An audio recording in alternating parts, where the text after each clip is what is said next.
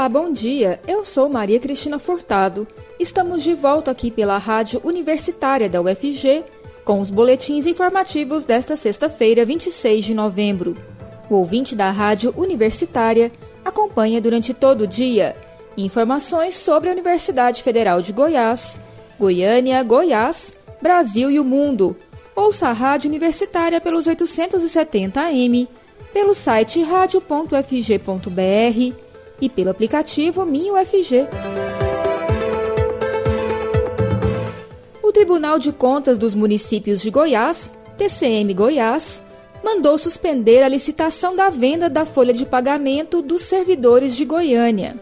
A decisão do conselheiro Sérgio Antônio Cardoso de Queiroz acolhe o pedido de medida cautelar do Ministério Público de Contas do Tribunal, que questiona a previsão de que o Instituto de Previdência dos Servidores do município de Goiânia, Goiânia Preve, destine 30% de seu patrimônio líquido para aplicações financeiras no banco que vencer a licitação.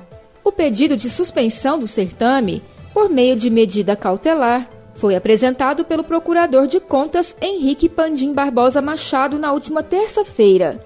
O conselheiro acolheu a representação nesta quinta-feira, véspera da data prevista para a realização do pregão presencial, marcado para hoje. Inicialmente, o certame ocorreria no dia 8 de novembro. Três dias antes, porém, a Secretaria Municipal de Finanças, CEFIM, publicou um aviso de adiamento para fazer ajustes no edital. Com isso, o pregão foi reagendado para hoje. No dia 16 de novembro, então, a Prefeitura publicou o novo edital com diversas alterações. A principal delas foi a previsão de que o Goiânia Preve teria de aplicar 30% de seu patrimônio líquido no banco que vencesse a disputa. No primeiro edital, previa-se apenas que a empresa faria a gestão das aplicações financeiras do Instituto. No pedido apresentado pelo Ministério Público de Contas, o procurador chama atenção para o fato de que, antes, o texto era genérico. Já no novo documento, além de definir a porcentagem do investimento, a Prefeitura inclui a palavra investirá que literalmente expressa uma obrigatoriedade no direcionamento das aplicações dos recursos financeiros do Goiânia Prev, a despeito da expressão ao final do parágrafo sem exclusividade. O procurador utilizou dados do dia 31 de agosto para calcular quanto essa destinação significaria em dinheiro. Ele levantou que o Goiânia Prev possui patrimônio líquido de mais de 832 milhões de reais. Ou seja, o Instituto investiria quase 250 milhões de reais na instituição financeira vencedora. O procurador Henrique também destaca a autonomia que o Goiânia Prev deve ter para administrar seus recursos financeiros. Para ele, essa destinação no edital de venda da folha de pagamento é uma afronta a essa autonomia do Goiânia Prev e frisa que a medida vai contra, inclusive, o que diz a Constituição Federal. Henrique lembra ainda que o Instituto deve realizar suas aplicações financeiras com base em uma política de investimento que preserve as condições de segurança, rentabilidade, solvência, liquidez e transparência. Essa política de investimento, explica, deve ser definida pelo Comitê de Investimento, que tem, segundo ele, a sua função usurpada neste caso, em que já se destina 30% a uma empresa específica. O conselheiro do TCM Goiás então acolheu o pedido de medida cautelar para suspender a licitação, até que o tribunal decida quanto à legalidade ou não do termo do edital, que destina 30% do patrimônio líquido do Goiânia Preve para aplicações na empresa vencedora. Segundo o presidente da Comissão Especial da Licitação, Cleiton da Silva Menezes, a inclusão dessa cláusula no edital se baseia no próprio contrato que a Prefeitura possui hoje com a Caixa Econômica Federal, atual responsável pela gestão da folha de pagamento dos servidores. Ele cita, em especial, o trecho que prevê a manutenção da Caixa de maneira concorrencial com instituição financeira de destinação de recursos do regime próprio de previdência social dos servidores do município de Goiânia. O texto no contrato ainda continua da seguinte forma: comprometendo-se também a dar ciência prévia quando da destinação de novos recursos e, caso tenha cotação de outras instituições, reavaliar com a Caixa. Para ele, portanto, a forma com que a Cefim pretende fazer a partir dessa nova licitação dá mais autonomia ao Goiânia Prev. Diante da decisão do TCM Goiás, Cleiton diz que vai publicar hoje ainda a suspensão do certame e, depois disso, a Prefeitura tratará junto ao tribunal de esclarecer os pontos questionados. A licitação tem o objetivo de contratar um banco que vai processar a folha de pagamento dos servidores municipais. Em abril, a Prefeitura desistiu de considerar as ofertas da Caixa Econômica e do Banco do Brasil, de 100 milhões de reais e de 120 milhões de reais, respectivamente. Na época, contratou com dispensa de licitação o Instituto Brasileiro de Tecnologia, Empreendedorismo e Gestão, BRTEC, para precificar a folha. Esse contrato, porém, também foi suspenso pelo TCM Goiás. A expectativa da prefeitura é conseguir vender a gestão da folha a um banco privado por mais de 200 milhões de reais. O lance mínimo do pregão é de 165 milhões. Polícia Civil confirma que a cantora goiana Marília Mendonça morreu de politraumatismo. Vamos saber mais detalhes na reportagem de Graziele Bezerra, da Rádio Agência Nacional. A Polícia Civil de Minas Gerais confirmou que a cantora Marília Mendonça e todas as pessoas que estavam a bordo do avião que caiu em Caratinga no último dia 5 de novembro morreram de politraumatismo.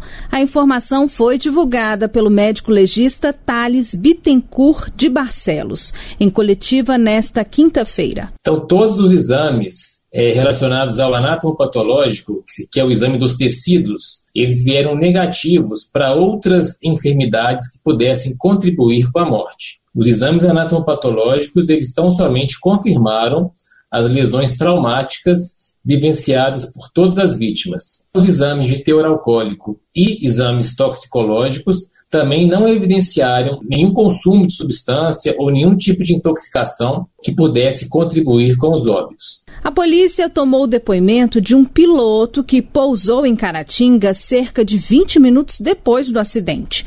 Segundo o delegado Ivan Lopes Sales, esse homem conversou com o piloto do avião acidentado que não relatou qualquer problema com a aeronave. Pela oitiva desse piloto, a estimativa que faz é que o piloto que acidentou estava a um minuto, um minuto e meio do pouso, quando infelizmente, parece que ele se chocou. A gente fala que parece que a gente ainda precisa dessa perícia.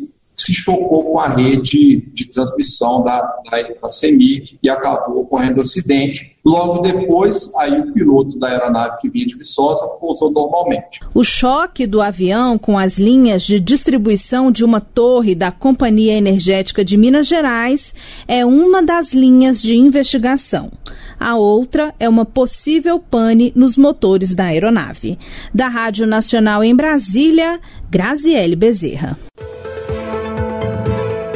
Foi anunciada nesta quinta-feira a lista dos filmes selecionados para a 22ª edição do Festival Internacional de Cinema e Vídeo Ambiental, FICA. O evento é uma correalização entre o SESC Goiás e a Secretaria de Estado de Cultura de Goiás, Secult Goiás, e será realizado entre os dias 14 e 19 de dezembro, na cidade de Goiás. Os inscritos passaram por um júri e curadorias especializadas, que selecionaram 52 produções que vão concorrer em pelo menos uma das quatro mostras competitivas. A lista com todos os filmes selecionados está disponível no site oficial do festival, fica festival2021.com.br que será realizada em formato híbrido. Dessa forma, as obras serão exibidas para o público presencialmente e ficarão disponíveis na plataforma do FICA 2021 durante todo o período do festival.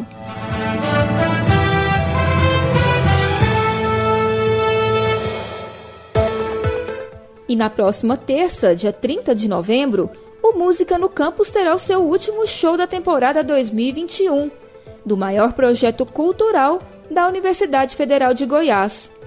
A partir das nove e meia da noite, Wanda Sá e Roberto Menescal irão mostrar o melhor da bossa nova, com transmissão simultânea pelo canal da UFG Oficial no YouTube, pela TV UFG e aqui, pela Rádio Universitária.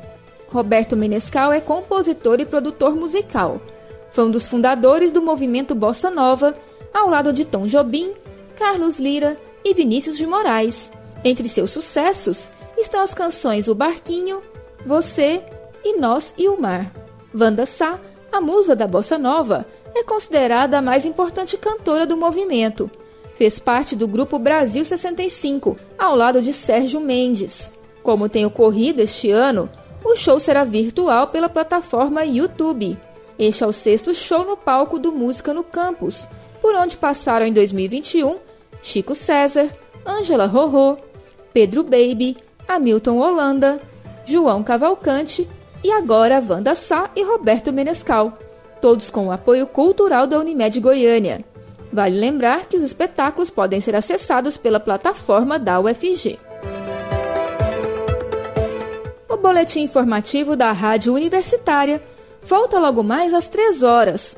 Fique ligado na programação pelos 870 AM, pelo site radio.fg.br e pelo aplicativo MinUFG.